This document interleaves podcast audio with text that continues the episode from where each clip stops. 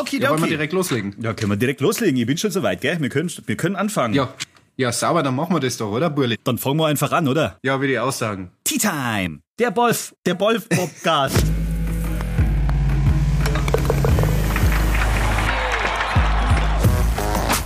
Tea Time, der Golf-Podcast. Mit Jens Zielinski und Golfprofi Florian Fritsch.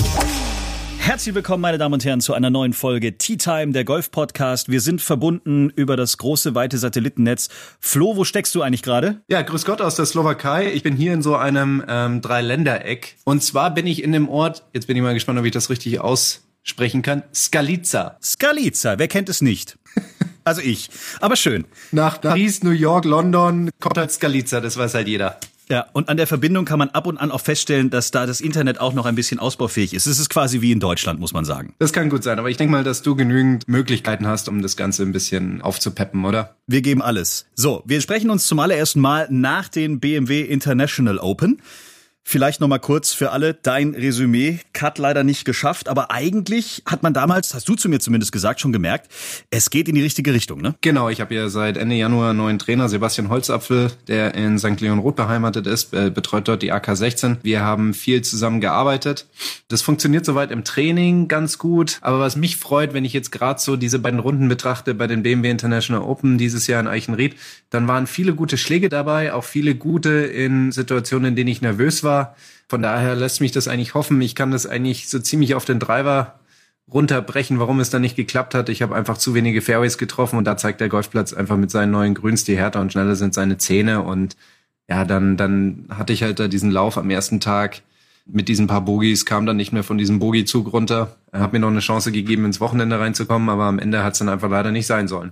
Was aber dann wirklich das Sprungbrett so ein bisschen war, eigentlich eine Woche später hat es dann schon wieder ganz anders ausgesehen. Du bist Dritter geworden bei den, wie hieß das, Polish, Polish, äh, was war das? Das Polish... Polish Open presented by John, John Deere, Deere glaube genau. ich. Genau, im Gradi Golf Club, etwas nördlich von Breslau. Das Schöne an diesem Golfplatz war, er, er war so ziemlich mein absolutes Beuteschema. Also er war nicht unbedingt lang, er war so knapp 5000 Meter, also relativ kurz, sehr viel internes aus, einige dreifbare paar Vierlöcher, die paar Fünflöcher waren eigentlich alle erreichbar und äh, recht eng, bisschen verzwickt, verzwackt um die Ecken und du musstest so von A nach B, von B nach C und ein, zwei Putts machen. Und das ist eigentlich aktuell genau mein Ding. Das heißt, ich konnte eigentlich den Driver rausnehmen, der eh ein bisschen wackelig ist und eigentlich sehr viel mit Eisen und Dreierholz arbeiten. Und ich konnte da meine Stärke ausspielen, meine Eisen und ähm, habe dadurch einige Birdie-Chancen rausgespielt, die ich dann auch nutzen konnte. Und das hat dann dazu geführt, dass ich auf ein Treppchen das Turnier beenden konnte, was mich sehr gefreut hat. Das hat alle gefreut. Großartig. Das war ein Turnier der Pro Golf Tour. Ne? Ja. Eigentlich wärst du jetzt beim nächsten Turnier der Pro Golf Tour gewesen in Leipzig. Ja. Aber, wie es der Zufall so will, viel Glück gehabt. Du bist eingeladen worden zur Challenge Tour jetzt. Du warst aber eigentlich schon in Leipzig und hast quasi auch schon trainiert dort, ne? Richtig. Ich habe auch schon neun Loch Pro Runde gespielt war mental vorbereitet auf das Pro-Am am Sonntag und ja, dann habe ich vom Samstag auf Sonntag die Nachricht bekommen von dem Veranstalter des Turniers hier vor Ort, dass er mir eine Einladung gibt für das Turnier. Ich war sowieso auf der Warteliste für das Turnier an Position mhm. Nummer 10. Das heißt, es hätte eine Möglichkeit gegeben, dass ich ganz normal über meine Spielkategorie hier reinrutsche. Aber ich habe mir dann gedacht, weißt du, dann sage ich Leipzig ab, was ich ja hätte machen müssen, weil die beiden Turniere kollidieren und würde dann hier nicht reinkommen und dann wäre ich quasi bei zwei Turnieren gewesen, aber hätte kein einziges Mal gespielt. Hm. Deswegen bin ich echt glücklich, diese Einladung bekommen zu haben, die das dann eigentlich hinfällig gemacht hat, diese Warterei und dieses äh, Möglichkeitsdenken, rutsche ich jetzt rein, rutsche ich nicht rein. Ich habe mich dann mit Bernd Ritter mal getroffen in Wien der kam ja aus München nach seiner super Woche in Valderrama. Ja. Haben uns da getroffen, dort übernachtet. Heute dann auf dem Golfplatz hier, Penati Golf Resort haben dann vorher eine Proberunde gespielt, etwas trainiert und jetzt sind wir hier in unserem traumhaften Hotel angelangt.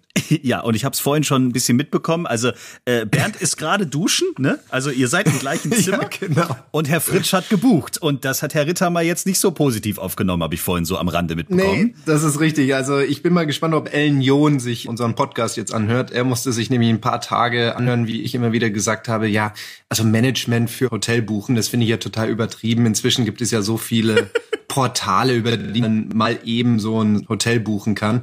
So, und dann hat mich Bernd damit beauftragt, für uns beide ein Hotel zu buchen. Und das habe ich dann auch gemacht, mir die Informationen runtergeladen von unserer European Tour Mitgliederseite und habe dann die angeschrieben, dass ich gerne ein Double Room hätte für Herrn Ritthammer und mich.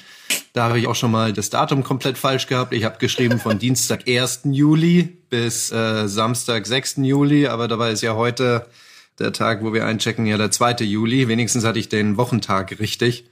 Dann sind wir oben im Zimmer angekommen und dann sehen wir dieses 1,40 Meter breite Ehebett. Ach, wie schön. Und, äh, Bernd guckt mich nur an und, und sagt, sagt bloß, du hast den absoluten Schoolboy-Fehler, den äh, aller aller Beginner gemacht, den, den, den es gibt. Und ich so, was meinst du? Er so, Du hast wahrscheinlich nach dem Double Room gefragt und ich so, oh Mist, du hast recht. Jeder, der mit Englisch ein bisschen zu tun hat, weiß, dass ein Double Room eigentlich nichts anderes ist als ein etwas größeres Einzelzimmer. Und das Zimmer, worum wir eigentlich hätten fragen sollen, wäre ein Twin Bedroom, also mit zwei Einzelbetten. So, und jetzt haben wir halt ein, ähm, ja, ein Ehebett und Gott sei Dank gibt es zwei Decken dazu. Tea Time, der Golf-Podcast. Mit Bernd werden wir gleich noch reden, der, wie gesagt, extra für diesen Podcast noch schnell unter die Dusche gesprungen ist. Ähm, vorher, lieber Flo, müssen wir aber vor allen Dingen auch unseren Gewinner des Rory McElroy Drivers noch verkünden hier in unserer nächsten Podcast-Folge. Oh ja, stimmt, da war ja noch was, ne? Das ist ja ganz wichtig, ja. Seit Folge 6 haben wir euch jede Folge ein Codewort gegeben. Ihr musstet am Finaltag der BMW International Open diese Codewörter aneinanderreihen zu einem Satz formen und am letzten Tag noch die große Herausforderung gucken, wie viel Flo geworden ist in München und die Platzierung hinten noch anfügen. Das heißt, der Satz der Sätze der äh, Champions-Satz war am Schluss, Florian Fritsch wird bei den BMW International Open 125. Es gilt auch geteilter 125. Das konnte man überall nachlesen. Wir haben ganz, ganz, ganz, ganz, ganz viel Post bekommen. Ich bin echt begeistert. Wir haben über Instagram Post bekommen. Wir haben über Facebook viele Nachrichten bekommen. Wir haben aber natürlich auch über unsere Homepage t-time.golf Post bekommen. Und ich habe heute Mittag mir schnell ein Kleidchen angezogen und losfee gespielt. Und wir haben gezogen den lieben Bastian Schuster aus dem wunderschönen Attendorn. Herzlichen Glückwunsch. Auch von mir herzlichen Glückwunsch zu diesem sensationellen Preis. Einen handsignierten Driver von Rory McElroy, den uns freundlicherweise BMW zur Verfügung gestellt hat. Nochmal vielen Dank dafür. Viele haben auch gefragt, ob man nicht mit Klarlack an die Signatur gehen soll, um dann doch den Driver echt zu spielen. Ich weiß nicht, ob das so ein Tipp ist, aber. Uh. Ich, da kenne ich mich jetzt nicht so gut aus. Würdest du das machen? Nee, also würdest wenn, du den spielen oder eher ausstellen bei dir zu Hause? Ich würde ihn tatsächlich irgendwo hinhängen, ausstellen, keine Ahnung, aber ich würde diesen Driver nie und nimmer äh, spielen. Also, also wann kriegst du denn mal die Chance von Rory eine Unterschrift zu kriegen? Vielleicht beim nächsten Ryder Cup, wenn es noch gut läuft. Aber wann bist du mal in Amerika drüben? Nee, also den würde ich nicht spielen. Und da würde ich jetzt auch nicht anfangen, mit irgendwelchen komischen Farben, Lacken oder Chemikalien dran rumzumachen. Aber das ist jetzt tatsächlich Bastians ähm, Ding. Also wir können uns da jetzt viele Gedanken machen, aber Saustark. Bastian ja. darf den neuen Rory McElroy Driver spielen, ihn in sein Back reinschmeißen, ihn an die Wand hängen, ihn äh, neben die Mikrowelle hängen. Es ist uns völlig wurscht. Ganz viel Spaß damit. Ja. So. Du, aber jetzt habe ich mal eine Frage an dich. Bevor wir hier irgendwann mal wieder zu fünf Fragen an Flo kommen, machen wir jetzt mal eine etwas längere offene Frage an Jens wie schön. Du bist ja als, sag ich mal, rasender Reporter ja. bei den BMW International Open diesen Jahres in Eichenried von links nach rechts, von der 1 zu 18 und zurück und vom Mediazentrum bis keine Ahnung wohin gerast und hast versucht, O-Töne einzufangen. Wie waren das so für dich? Das war tierisch spannend, weil also vor allen Dingen diese Menschenmassen haben mich total begeistert. Vor allen Dingen aber auch über was die Menschen, wenn sie euch zugucken, sich so unterhalten. Also da gab es Szenerien, da habe ich echt gedacht, ich bin im komplett falschen Film. Also erstmal diese Massen, die auch denen es völlig scheißegal ist, ob die liebe Dame tausendmal schreit, bitte bleiben Sie stehen, bitte machen Sie keine Fotos, bitte Ruhe, bitte warten Sie bitte, bis er abgeschlagen hat. Das war den Menschen teilweise völlig wurscht. Die laufen, die wollen einfach nur ihren besten Platz haben. Da sind teilweise Leute vor mir in irgendwelche äh, äh kleinen Bäche reingerutscht, obwohl das alles geflockt war und es war ihnen völlig egal teilweise. Okay. Und das Schönste, was ich erlebt habe, das möchte ich kurz erzählen, war tatsächlich das Gespräch zwischen einem älteren Ehepaar irgendwo ganz hinten in der Walachei da war so eine Art Einbahnstraße. Also man konnte bis zur Bahn gehen, aber man konnte nicht ganz bis zum Abschlag nach hinten laufen. Also kam man natürlich irgendwann so eine Schnur, die ganz klar signalisiert hat, hier geht's nicht weiter. So, der Mann spielte, glaube ich, Golf, der kannte sich aus. Die Frau musste gezwungenermaßen an diesem Tag einfach mit raus nach Eichenried und ließ sich also dann vom Mann erklären, wie das so eigentlich auf der Profitour so läuft. Erstmal diese Schranke. Ja, kann man dann da, wenn die geschlagen haben, einfach drüber laufen? Nein, kann man nicht.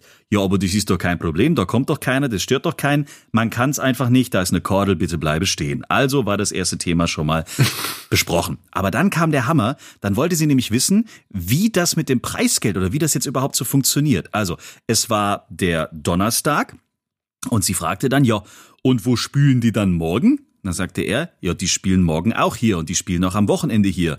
Ja, wie? Jeden Tag den gleichen Platz, das ist ja unglaublich langweilig auf Dauer. Ja, das ist aber immer so, Donnerstag und Freitag und dann kommt der Cut. Ja, was ist denn jetzt das?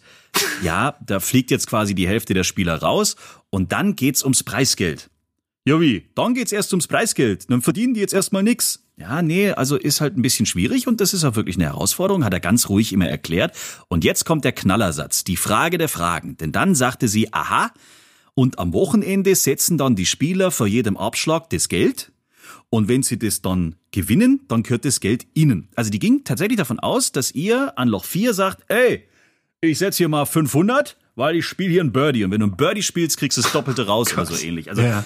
teilweise waren da echt super interessante und auch äh, skurrile Gespräche dabei, die man dann so mitbekommen hat. Und natürlich auch dieses, wenn dann irgendeiner ein Dreipad hingelegt hat, dann kam so ein Spruch wie, ja, siehste, die spielen genauso wie wir, da ist auch mal ein Dreipad dabei. Oder ich gedacht habe so, mein Gar kein Unterschied. ja, ist genau das Gleiche und du kommst mit deinem Handicap 36 natürlich auch mit einem Dreipad nach Hause. Also das war super interessant. Ich fand die Logistik teilweise hochinteressant, also was da ja auch bewegt werden muss, damit dieses Turnier überhaupt stattfinden kann. Hochinteressant, also wirklich cool. Hat Spaß gemacht. Du hast aber auch erzählt, dass im Live-Scoring, dass es da mal irgendwie einen Fehler gab, oder? Ja. Und dass das dann im Pressezentrum irgendwie alles drunter und drüber ging. Ja, tatsächlich, das war das letzte Loch von Martin Keimer am, am, am Finaltag. Da hat irgendein Scorer eben, der mitgelaufen ist, mal eben eine 2 notiert auf der 18, auf dem Paar 5. Und dann ein Raunen durchs Pressezentrum. Und tatsächlich haben die Leute, da, ohne groß nochmal zu gucken, die 2 über die Live-Ticker rausgejagt und du konntest dann auf diversen Homepages und im Internet und auch auf der App sehen, ah, der Herr Keimer hat mal eben im zweiten eingelocht an der 18, wurde dann relativ schnell wieder revidiert, aber es ging tatsächlich erstmal wie so eine Art Fake News in die große weite Welt hinaus. Das muss ja auch schnell gehen in dem Moment. Übrigens, Ja. Herr Ritthammer wäre jetzt jederzeit zur Verfügung. Hat er sich denn wenigstens schon mal was angezogen oder wie ist die Situation jetzt gerade bei euch im Hotelzimmer? Er hat eine Boxershorts an und rollt sich gerade eben mit seinem Gesäß über einen Ball.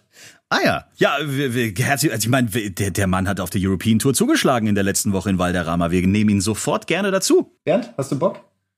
Ja. Ah ja, okay. er ist unterwegs. Ich wünsche euch beiden viel Spaß, gell? Ja, danke.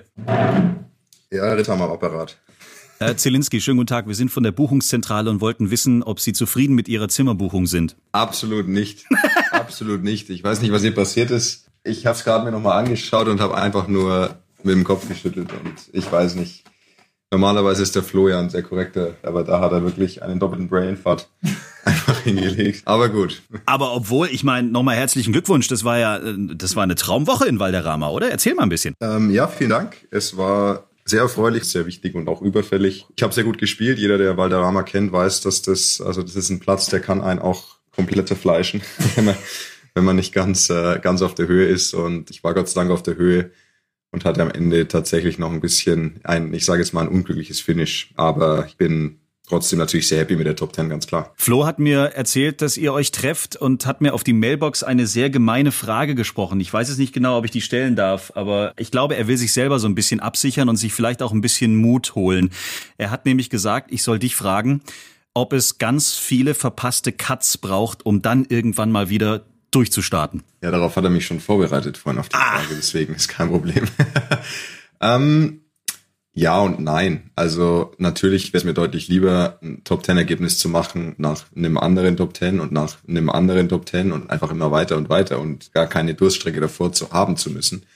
Ich sag mal, der Großteil von uns ist normalsterblich und und aus meiner Erfahrung ist es so, wie gesagt, wenn ich jetzt auch natürlich, ich kann natürlich nur von meiner Karriere sprechen und die lief sicherlich alles andere bisher als geradlinig. Aber was immer so war, ist, dass nach, nach einer längeren Durststrecke in irgendeiner Form es kam immer ein Punkt, wo auch durchaus sehr, sehr ernste Gespräche geführt werden mussten innerhalb meines Teams. Das hat normalerweise immer zu einer Neuordnung geführt bei mir. Also das heißt jetzt zu einer geordneteren Trainingsstruktur oder zu auch vielleicht einem allgemeinen etwas strukturierteren Leben. Und also das waren immer Sachen, die waren, es lief irgendwie so lang schief, bis man irgendwann mal ein bisschen so die Reißleine gezogen hat und gesagt hat, okay, also was ist jetzt eigentlich hier Sache? Das kann ja wohl so nicht weitergehen. Und ähm, ich finde, in den Phasen sieht man dann immer so ein bisschen, woraus man gemacht ist. Ob man da dann eher daran zerbricht oder sich aufracht und einen neuen Versuch wagt und dann äh, vor allem eben die richtigen Schlüsse zieht, weil es bringt ja nichts, wenn man weitermacht und natürlich dann vielleicht irgendwann auch wieder besser spielt, aber in sechs Monaten die gleichen Fehler wieder macht. Äh, ja, es ist natürlich schön, dass es sich jetzt so direkt auszahlt und ja, bin mega happy, aber zurück auf die Frage. Also ich glaube nicht, dass es nötig ist, aber bei mir habe ich manchmal so das Gefühl, dass im tiefsten Tal da geht's wirklich ums Eingemachte, da wird man irgendwie ein besserer Spieler und auch vielleicht braucht es bei mir immer so ein paar, so ein bisschen eine Durststrecke, um dann die Höchstleistung zu bringen. Und dann ist man so schnell wieder auf dem Boden der Tatsachen angekommen, wenn Florian Fritsch für einen Hotelzimmer bucht. Das tut mir echt leid, das muss ich an Stelle echt mal genau, sagen. Genau, dann äh, bin ich ganz knapp an der Irish Open Teilnahme vorbeigeschrammt und auch übrigens an äh, der Teilnahme für die Open, weil da gab es letzte Woche auch drei Spots. Ja, und dann äh, bin ich im Doppelbild mit einem anderen Typ. so, ähm, so spielt das Leben. Ne? es ist eine feine Linie. Habt ihr denn irgendwie jetzt gewürfelt, wer rechts und wer links schläft, oder ist es bei euch schon irgendwie klar? Ich habe mich direkt rechts reingelegt. Da spiele ich dann doch den Mann in der Beziehung. Tea Time. Die Players Playlist.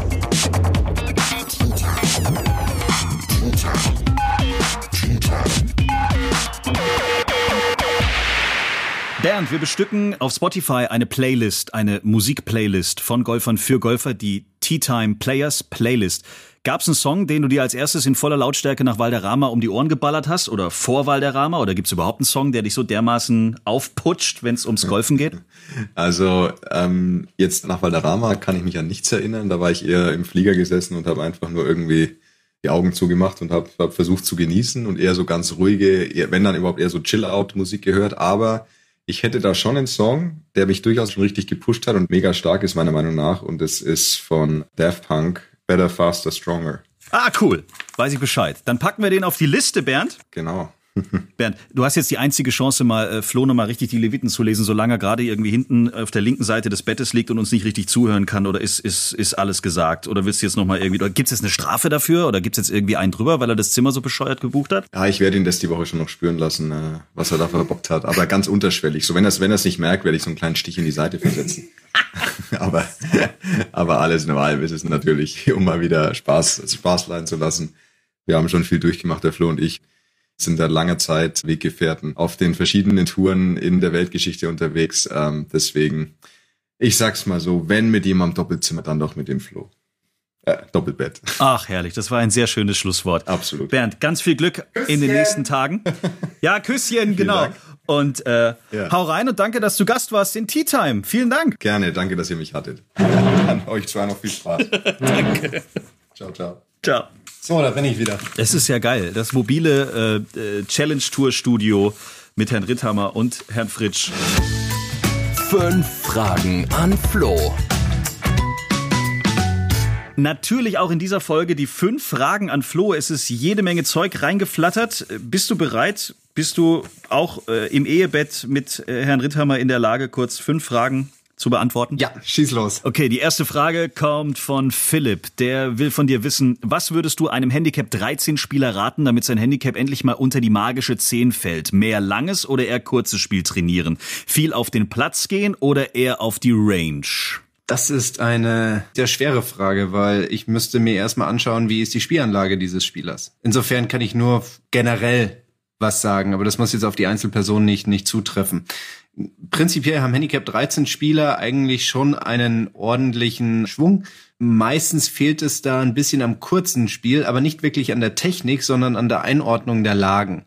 Meist wird da gar nicht großartig differenziert zwischen Ball ober oder unter den Füßen oder was vermeintliche Bälle, die auf dem Gras oben liegen oder unten liegen, was das für Auswirkungen hat, da wird irgendwie gar nicht so wirklich drauf eingegangen. Insofern würde ich ihm da raten, er soll variabel trainieren. Also gerne auch weiterhin auf die Driving Range und die Übungsanlagen und dort sehr variabel trainieren. Damit ist gemeint nicht einfach Technik, sondern ich nehme zehn Bälle, schmeiß die irgendwo ums Grün rum hin und muss dann von dort aus den einzelnen Positionen die Fahnen anspielen. Nächste Frage kommt vom Michael, das ist eine relativ lange Frage.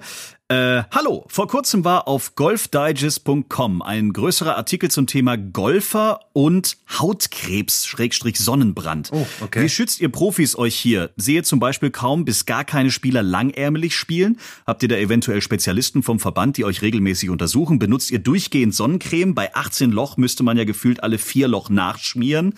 Und was ist mit der allseits bekannten Tanline? Siehe zum Beispiel Jim Furyk's Tanline, wenn er seine Mütze abnimmt. Liebe Grüße, Michael. Ja, bei der Hitze gerade kriegt man schnell eine schöne Tanline.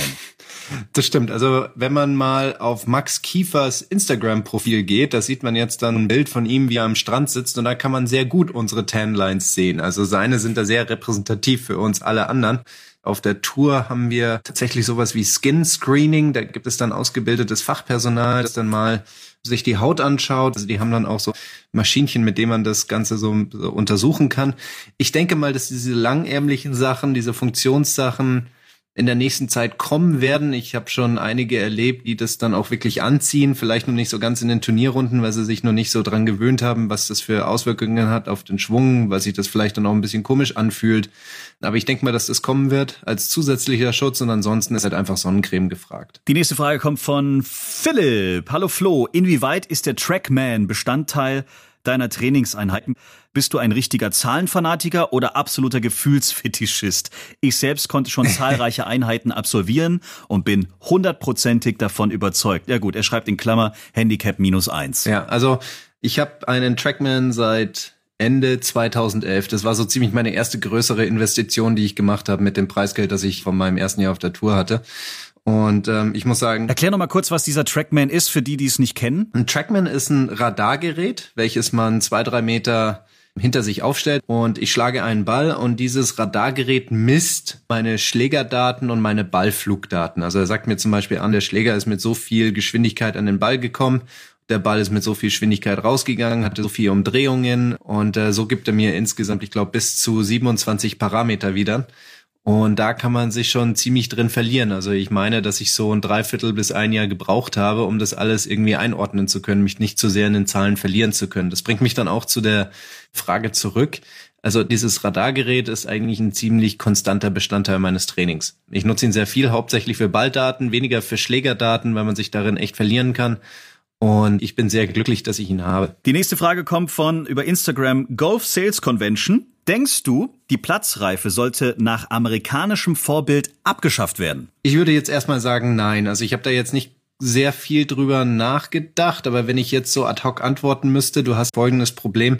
Nicht alle Golfplätze haben einen Kurzplatz. Das heißt, wenn ich auf so eine 18-Loch-Anlage gehe, dann bin ich halt mit ordentlichen Golflöchern konfrontiert.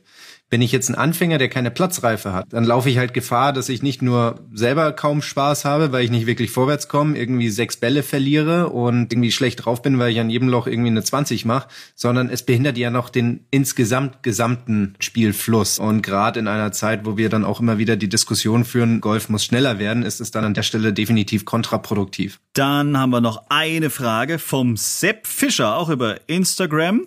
Das ist jetzt natürlich ein bisschen schwierig. Ich weiß jetzt nicht, ob du da wirklich eine Antwort drauf hast. Äh, Was darf ein gefitteter Anfängerschlägersatz kosten? Er hat Handicap 41 und ist wahrscheinlich jetzt kurz vor einer Investition und will jetzt wissen, wie viel Geld er ausgeben soll. Herr Fritsch, sagen Sie doch mal.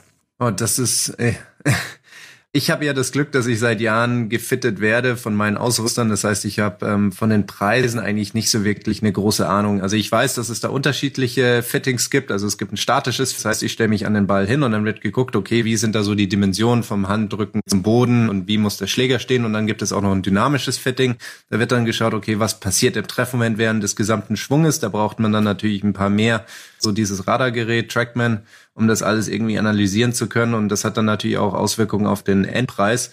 Ich würde denken, für einen, was, was war das? Handicap-Anfänger, oder? Hast du gesagt? 41 hat er. Da würde ich denken, dass ein statisches Fitting erstmal reicht. Da brauchen wir jetzt nicht dynamisch zu machen, weil dynamisch wird es dann relevant, wenn sich der Schwung so ein bisschen eingegroovt hat und man sagen kann, okay, das ist so ziemlich das Entwicklungsende des Spielers, was Schwung anbelangt.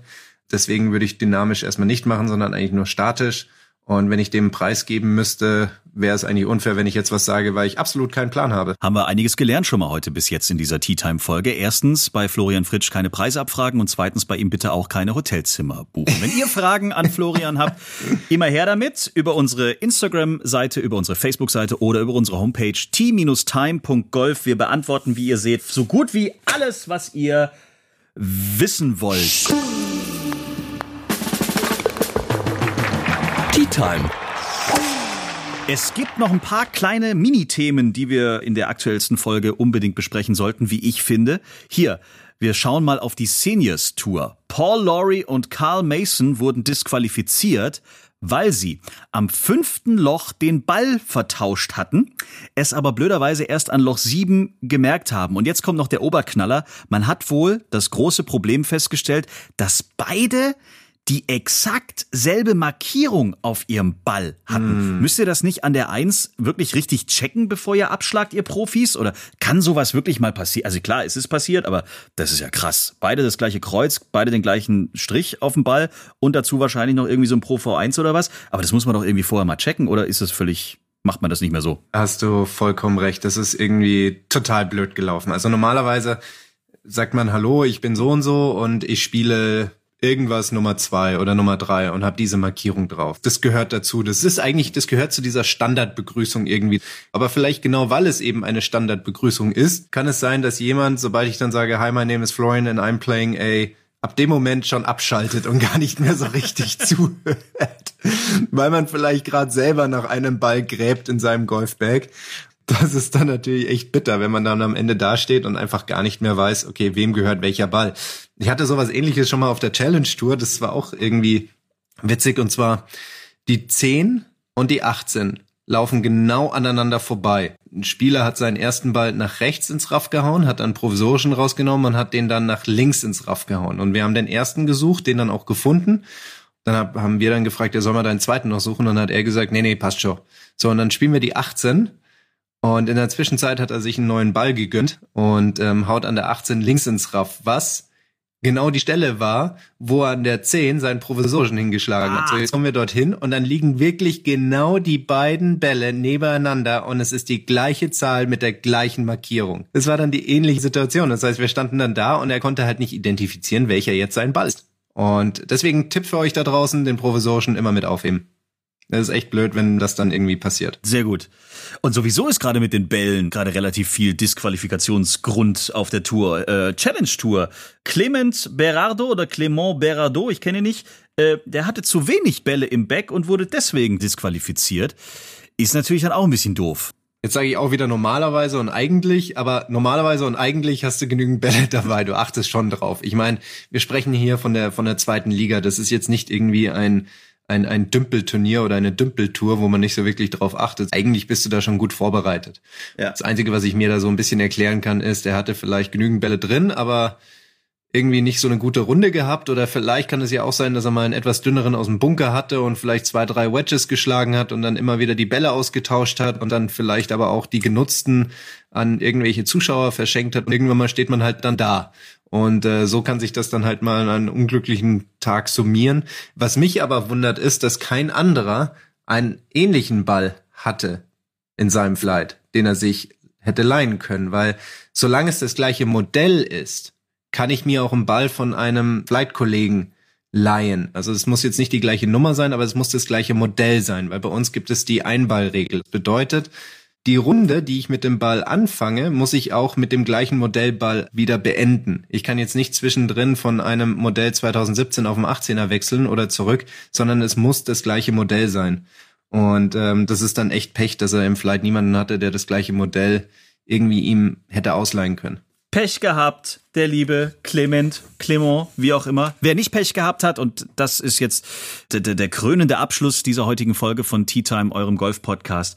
Wir haben einen Europameister. Er ist 21 Jahre alt, er heißt Matthias Schmidt und ist vom GC Herzogenaurach, ist als erst zweiter Deutscher überhaupt Europameister geworden und zwar letztes Wochenende. Herzlichen Glückwunsch, Wahnsinn. Kennen Sie euch überhaupt? Kennst du Matthias? Nee, leider nicht. Also ich bin hier inzwischen schon ein paar Jahre pro, das heißt, ich bin aus der Amateurszene etwas raus.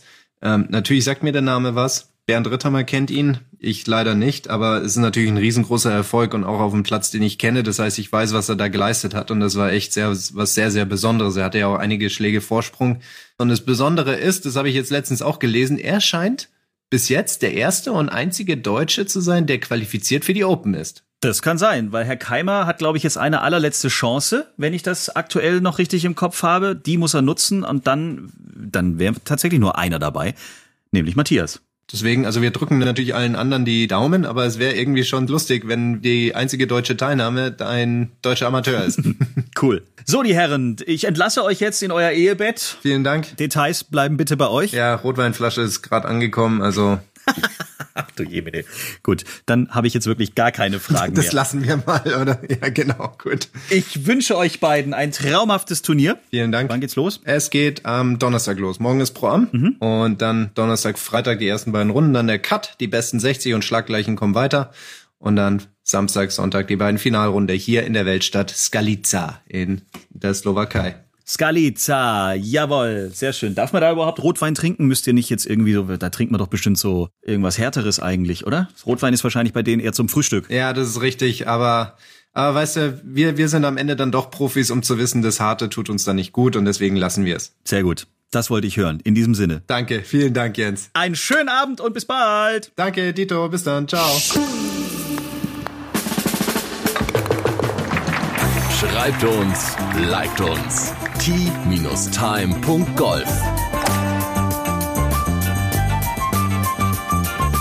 Tea Time, der Golf-Podcast. Auch auf Facebook und Instagram.